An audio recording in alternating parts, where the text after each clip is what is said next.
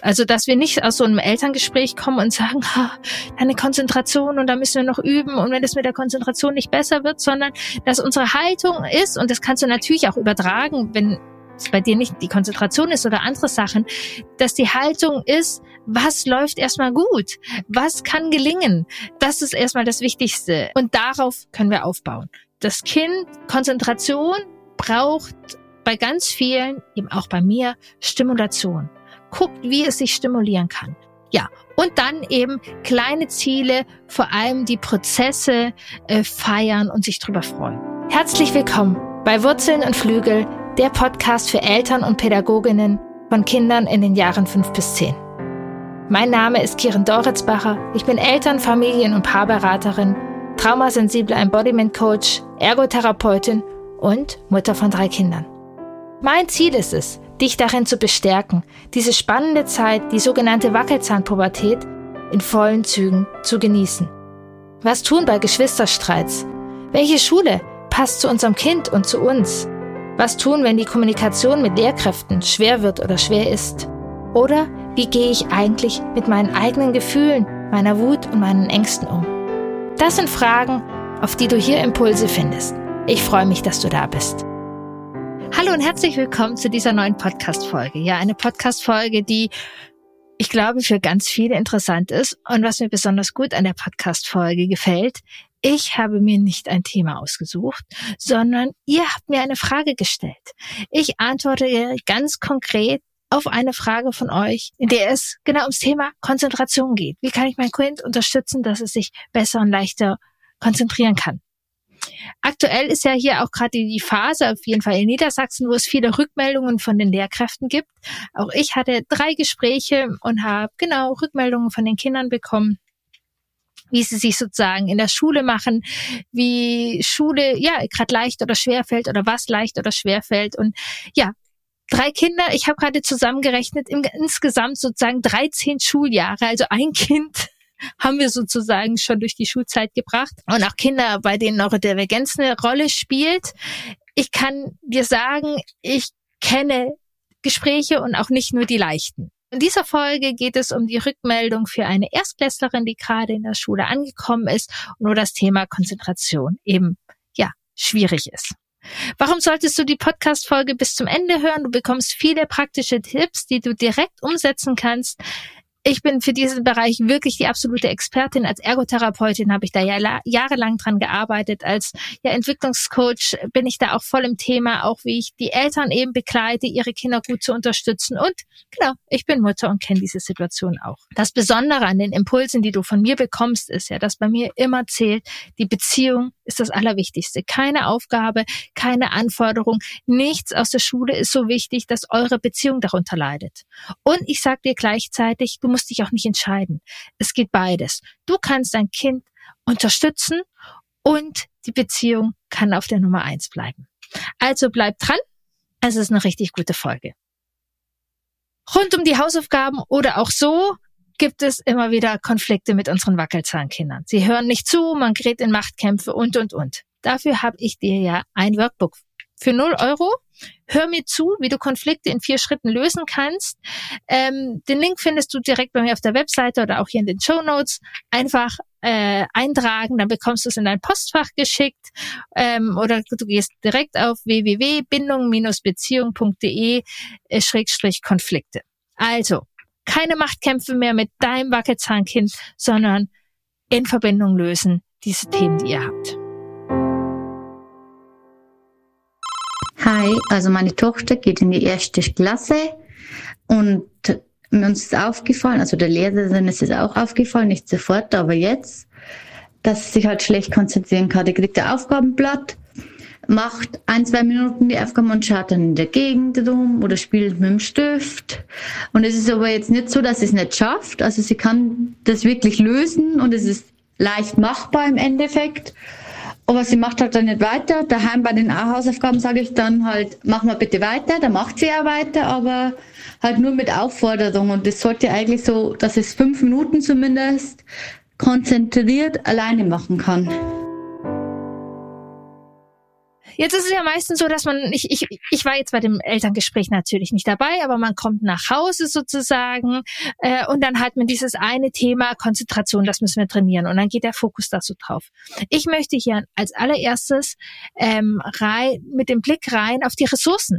Also allein in dieser kurzen Sprachnachricht haben wir ja ganz viel gehört, was gut läuft, was wir bestärken können, über was wir uns freuen. Das Kind kann die Aufgaben bewältigen, es versteht die Aufgaben und kann die sogar mit Leichtigkeit lösen. Feiert das. Das ist prima, das ist toll, das macht ein gutes Gefühl und es gibt Sicherheit, eben um die nächsten Hürden äh, zu managen. Das Kind versteht die Aufgaben, das Kind fängt sogar auch an. Anfangen mit Hausaufgaben ist eine große Herausforderung. Also, das sind ganz viele Ressourcen. Freut euch über diese Ressourcen und macht dem Kind auch deutlich, dass es viele Ressourcen hat. Also, dass wir nicht aus so einem Elterngespräch kommen und sagen, deine Konzentration und da müssen wir noch üben und wenn es mit der Konzentration nicht besser wird, sondern dass unsere Haltung ist, und das kannst du natürlich auch übertragen, wenn bei dir nicht die Konzentration ist oder andere Sachen, dass die Haltung ist, was läuft erstmal gut, was kann gelingen. Ähm, das ist erstmal das Wichtigste. Ähm, und darauf können wir aufbauen. Eben auch hier im Thema Konzentration. Und dann auch den Blick drauf richten. Also wir wissen jetzt hier bei den Hausaufgaben, ein, zwei Minuten gelingt. Das ist schön. Jetzt würde ich einladen, ähm, den Blick noch weiter zu öffnen wo in dem Alltag konzentriert sich das Kind vielleicht länger? Vielleicht beim Lego-Spielen, vielleicht beim Puppenspielen, beim Fahrradfahren oder so. Also öffnet mal den Blick, wann dieses Kind in sozusagen Konzentrationsflow kommt. Und auch da, wenn du dein Kind in diesem Flow siehst, öffne einmal dein Herz, atme einmal tief durch. Vielleicht kannst du auch so ein ganz, also aufpassen, dass du nicht in die Konzentration reinfluscht, aber manchmal kann man so eine Hand auflegen oder so, boah, jetzt, ja, das ist wirklich spannend. Also, dass wir so ein, vielleicht ist es auch manchmal nur ein wertschätzender Blick, aber dass wir so eine kleine Bestärkung damit reinbringen. Denn dein Kind kann sich konzentrieren. Es kann sich in dieser Situation noch nicht konzentrieren. Und dann kommt da natürlich absolut ähm, meine die Ergotherapeutin in mir durch und vor allem bin ich hellhörig geworden, dass das Kind eben auf dem äh, Stift rumbeißt und an dem Stift rumspielt. Das bedeutet, das Kind sucht ähm, sensorische Stimulation bin ich auch absolut der Typ für. Ich fummel immer mit etwas rum, wenn ich sitze. Auch in den Beratungen schreibe ich mit, ähm, einfach um mich zu stimulieren. Und ich bin eben großer Fan, wenn uns jemand etwas zeigt und dieses Kind zeigt es, dass wir das aufnehmen und dann als Unterstützung benutzen also das Kind. Und ähm, da gibt es einen großen Zusammenhang zu sich körperlich spüren, diese körperliche Stimulation, was eben auf unseren Tonus, auf unsere Körperspannung geht. Und unsere Körperspannung hat ziemlich viel mit unserer Konzentration auch zu tun. Also Bewegung, Stimulation. Wenn ihr zu Hause Hausaufgaben macht, macht gerne vorher einmal den Hampelmann. Springt einmal auf den Trampolin, rennt die Treppe hoch oder runter. Also bisschen Schwung und bisschen Bewegung reinbringen. Und dabei kann man auch gleich überprüfen, ist der Schreibtisch der richtige Platz, um die Hausaufgaben zu machen. Auch wann ist die richtige Zeit? Äh, ist nach der Schule, ist man dann schon äh, gerade zu schlapp und braucht vielleicht einmal frische Luft, um nochmal in, auf Touren zu kommen? Ist es abends richtig? Ähm, wann auch immer, da darf man ein bisschen ausprobieren, wann sozusagen die, die, die Energie, ähm, die und auch ja, so ein bisschen Schmackes, wie in der Ergotherapie sagen, eben auch der Muskeltonus ähm, präsenter ist, damit die Konzentration auch anspringen kann. Und dann gibt es zum Beispiel eben, die Überschrift ist gerade sensorische Stimulation, das bedeutet sich spüren. Manchen hilft, wenn ähm, sie Gewichtsdecken haben. Oder es gibt so Gewichtstierchen, die man auf den Schoß legen kann. Oder ähm, es gibt auch so, so Spielzeug, ähm, so Gummispielzeug oder Fummelspielzeug. Ähm, kennen wir tatsächlich äh, ursprünglich äh, im Autismus ist das zuerst gekommen bei ASS. Ähm, aber haben wir tatsächlich hier bei uns zu Hause auch. Und ich habe gerade, während ich die Podcast-Folge aufnehme, so einen sensorischen Ring, den ich mir so über den Finger streifen kann. Wenn ich den nicht habe, dann verpfeffer ich mir immer die Kugelschreiber und fummel so lange an diesen Kugelschreiberhaltern rum, dass die wegpfeffern. Es, es gibt genauso auch Knetbälle.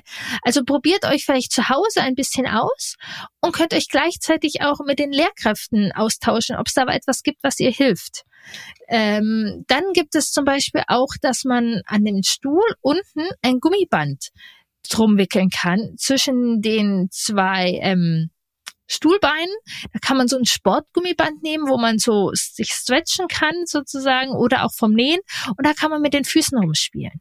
Also das Kind braucht etwas sozusagen zum Rumfummeln. Oder auch ich ähm, habe einen instabilen Stuhl, also so einen rückenfreundlicheren Stuhl, wo man eben ein bisschen wackeln kann. Also dem Kind nicht unbedingt sagen, bleib doch mal ruhig sitzen, bleib doch mal ruhig sitzen, sondern gucken natürlich, ganz turnend wird es ein bisschen schwierig, aber wie kann das Kind gut sitzen, guck da drauf. Und wie kann es vorher oder nachher oder zwischendurch auch Bewegung haben, um einfach diese ähm, ja, Arousal, diese Körperspannung ähm, aufrechtzuerhalten. Für manche Kinder hilft da tatsächlich auch etwas fürs Ohr. Es gibt Kinder, die tatsächlich beim Hörspiel oder bei Musik sich leichter konzentrieren können. Und ich kann dir sagen, ich bin ja gerade im Buchschreibprozess und es würde dieses Buch nicht geben, wenn ich das nicht für mich rausbekommen habe. Wenn ich in diesen Konzentrationsfokus möchte, der eben über ein, zwei Minuten hinausgeht, dann brauche ich meine Kopfhörer und höre so bilingual Tracks oder so oder Alpha-Wellen. Das ist so speziell ähm, so Konzentrationmucke eine Playlist äh, bei Spotify. Oder mein Mann hört äh, klassische Konzentrationsmusik. Da gibt sogar Studien bei ADS-Kindern, ähm, dass dass eben auch gewisse Stimulationsimpulse gibt, damit man sozusagen im Konzentrationsfokus bleibt. Also ausprobieren, mutig sein, Kaugummi. Kaugummi ist auch etwas, was helfen kann, wo wir jetzt vielleicht klassisch denken, macht man bei den Hausaufgaben nicht, doch weg von dem Klassischen und ausprobieren, was hilft und was unterstützt. Dann ist es immer noch gut, konkrete Ziele zu machen. Also konzentriere dich jetzt mal. Das ist so, hm, sondern dass man guckt, wie lange zum Beispiel ungefähr. Also wenn das Kind sich jetzt gerade ein bis zwei Minuten konzentrieren kann, vielleicht hilft eine Eieruhr mit drei Minuten. Und dann kann das Kind beobachten, so ein bisschen aus dem Augen, und okay, drei Minuten oder vier Minuten, dann ungefähr fünf Minuten, also kleine Schritte. Und bis dahin macht man die Aufgabe und konzentriert sich und kann sich dann einmal schütteln und freuen, dass man es gewuppt hat. Oder auch andersrum, dass man die Aufgaben aufteilt. Also Konzentration für eine Aufgabe. Dass auf jeden Fall dieser Riesenberg, also für das Kind ist ja auch die Erstklass-Hausaufgaben ein Riesenberg. Und dann bleibt man da eher mal davor sitzen und denkt, äh, äh, schaffe ich nicht, wird schwierig, sondern dass wir das aufteilen. Und wir können es aufteilen entweder in Zeit, ähm, Etappen. Da funktioniert auch eine Eieruhr. Oder es gibt auch so ein Time-Timer. Da wird wirklich, sieht man visuell, wie die Zeit so zurückgeschaltet wird. Oder Sanduhren helfen da auch visuell. Also du kannst es visuell sichtbar machen, dass es Pausen gibt, dass es Erfolge gibt. Oder du kannst auch die Aufgabe in, in kleine Teile machen. Oder in, in ganz schwierigen Phasen hatte ich ähm, die Aufgabe sozusagen abgeschnitten, eine Kopie gemacht, abgeschnitten in kleine Stücke und immer wenn wir eine Aufgabe fertig gemacht haben, in einem Teller die Sachen verbrannt ähm, so, dass man das feiert, dass man das hinter sich hat, dass man da so ein Zeichen setzt. Also große Aufgaben in kleine Abschnitte machen und die Erfolge feiern äh, und sich drüber freuen. Und dann ist noch ein großes Thema, die Kommunikation. Erstens möchte ich nochmal betonen, wirklich deine Haltung. Hausaufgaben machen ist, ähm, es hat mehrere Ebenen.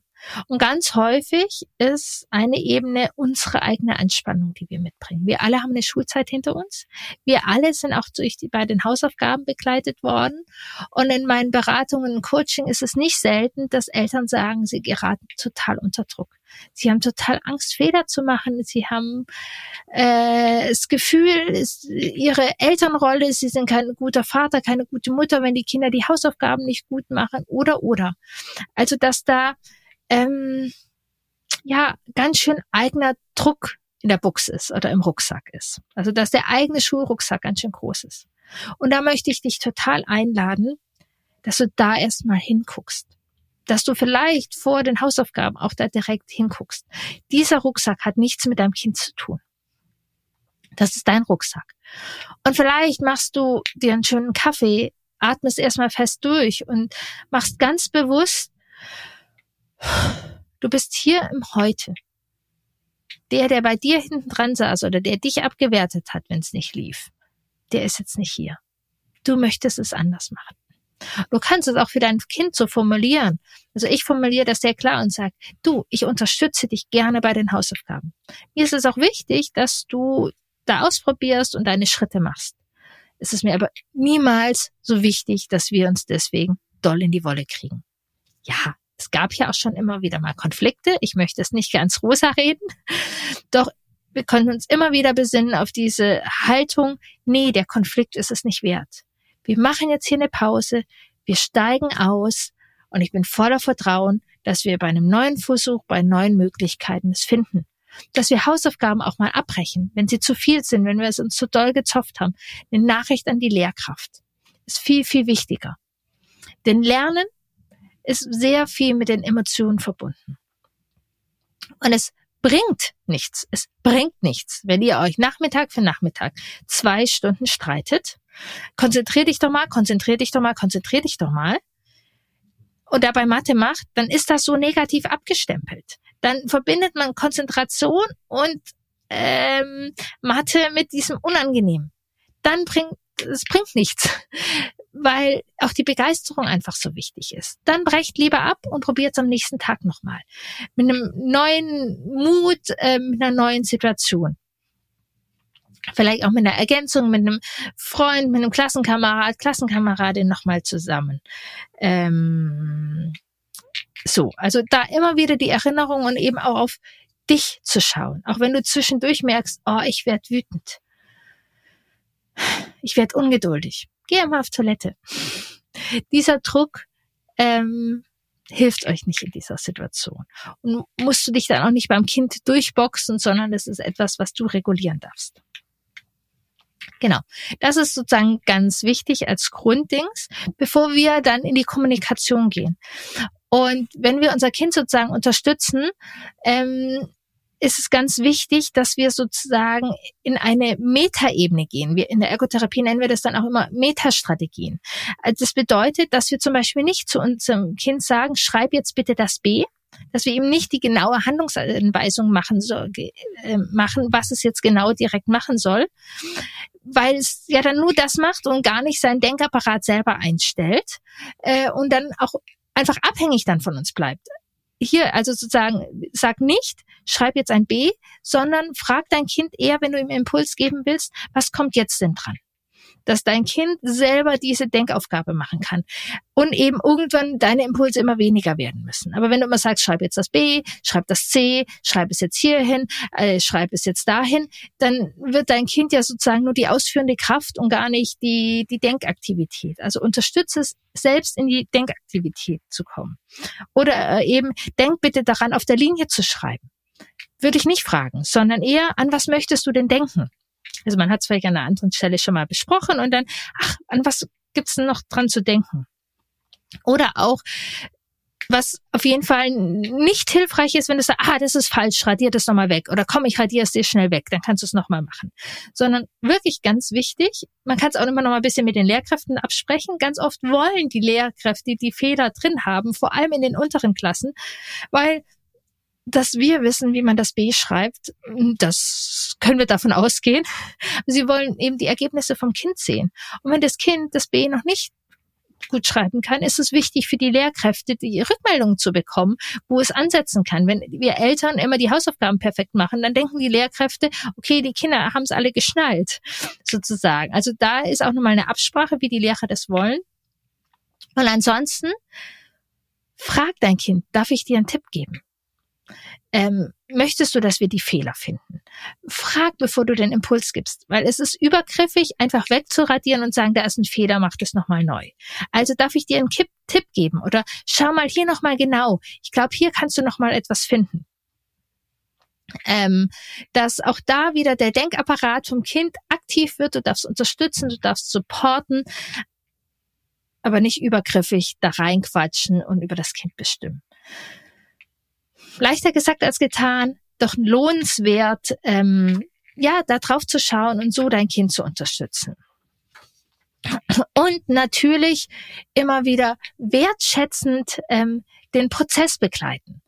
Ähm, und da wissen wir einfach aus Studien, dass es sehr viel hilfreicher ist, wenn du den Prozess bestärkst. Also, boah, jetzt sehe ich, wie ich, du dich reingefuchst hast. Oder, ähm, ah, gut, dass du dran gedacht hast, als wenn wir das Ergebnis bewerten und sagen, das ist richtig, das hast du gut gemacht.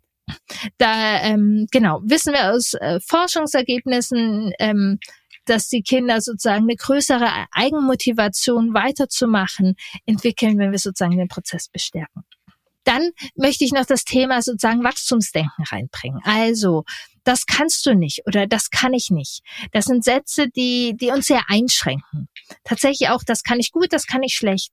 Wenn ähm, das ist so festgefahren und zu wenig beweglich. Ähm, super gut ist der Satz eben, das kann ich noch nicht. Was brauche ich es, um es zu lernen? Oh, das fällt dir noch schwer. Ja, ist so, können wir eine Bestandsaufnahme machen. Aber es geht weiter. Wir können weiter üben, wir können gucken. Und da ist es auch total hilfreich, wenn du vielleicht ein Themengebiet findest von deinem Kind, was jetzt, wenn Schule gerade ein bisschen schwer ist oder Konzentration, wo es aber selber die Erfahrung gemacht hat, dranbleiben, durchhalten ist hilfreich. Ich habe hier ein Kind, was ja bei Sport total aufgeht. Ähm, da konnten wir das sehr deutlich machen. Ah, ich kann mich nicht auf Englisch konzentrieren. Ich so, noch nicht.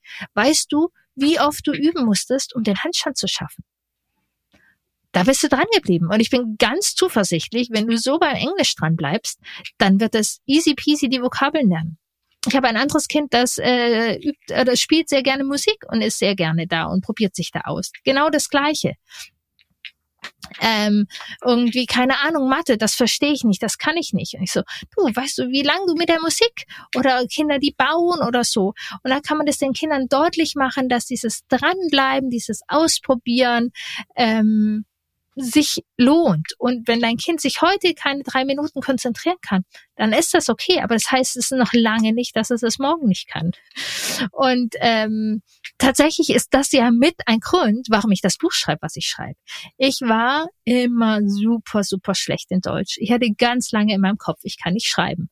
Und bin da wirklich viele, viele Schritte gegangen, dass ich mich getraut habe, Insta-Post zu schreiben vorher, dass ich mich getraut habe, in Facebook-Gruppen zu kommentieren, das waren total die Entwicklungsschritte für mich, weil ich in meinem Kopf habe, ich kann das nicht.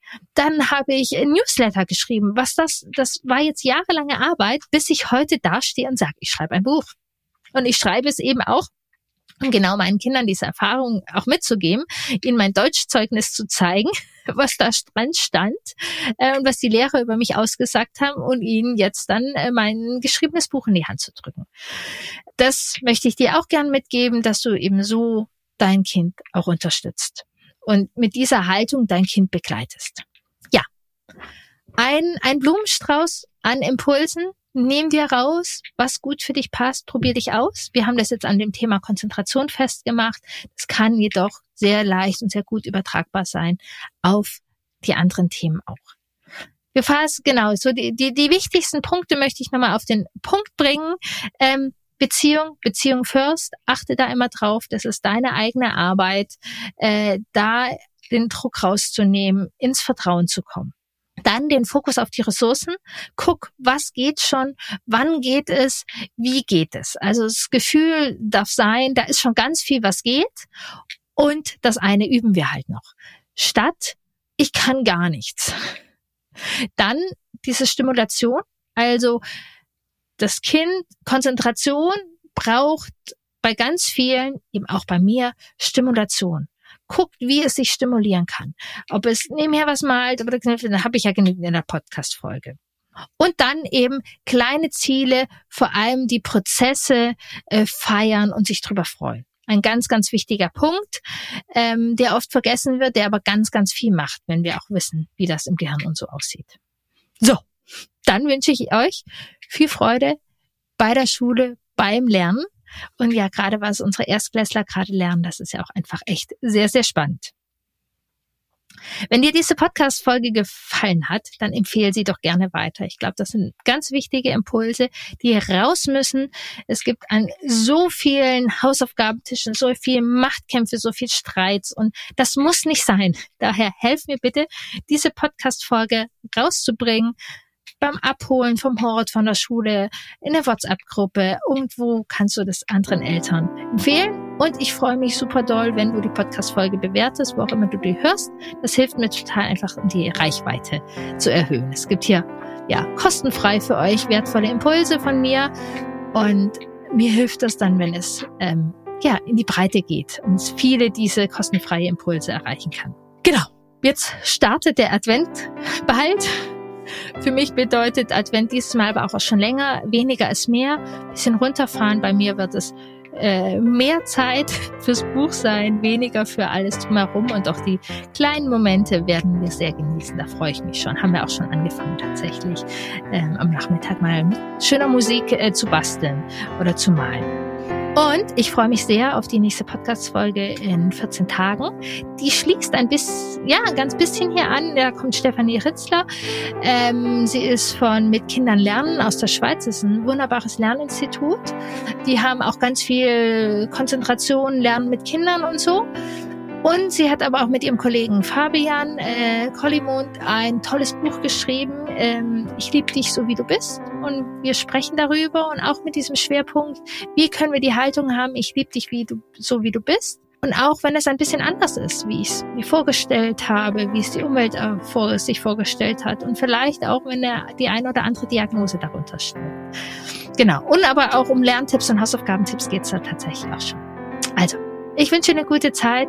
Ich freue mich bis auf 14 Tage und ich freue mich, wenn du das hier teilst. Alles Liebe für dich.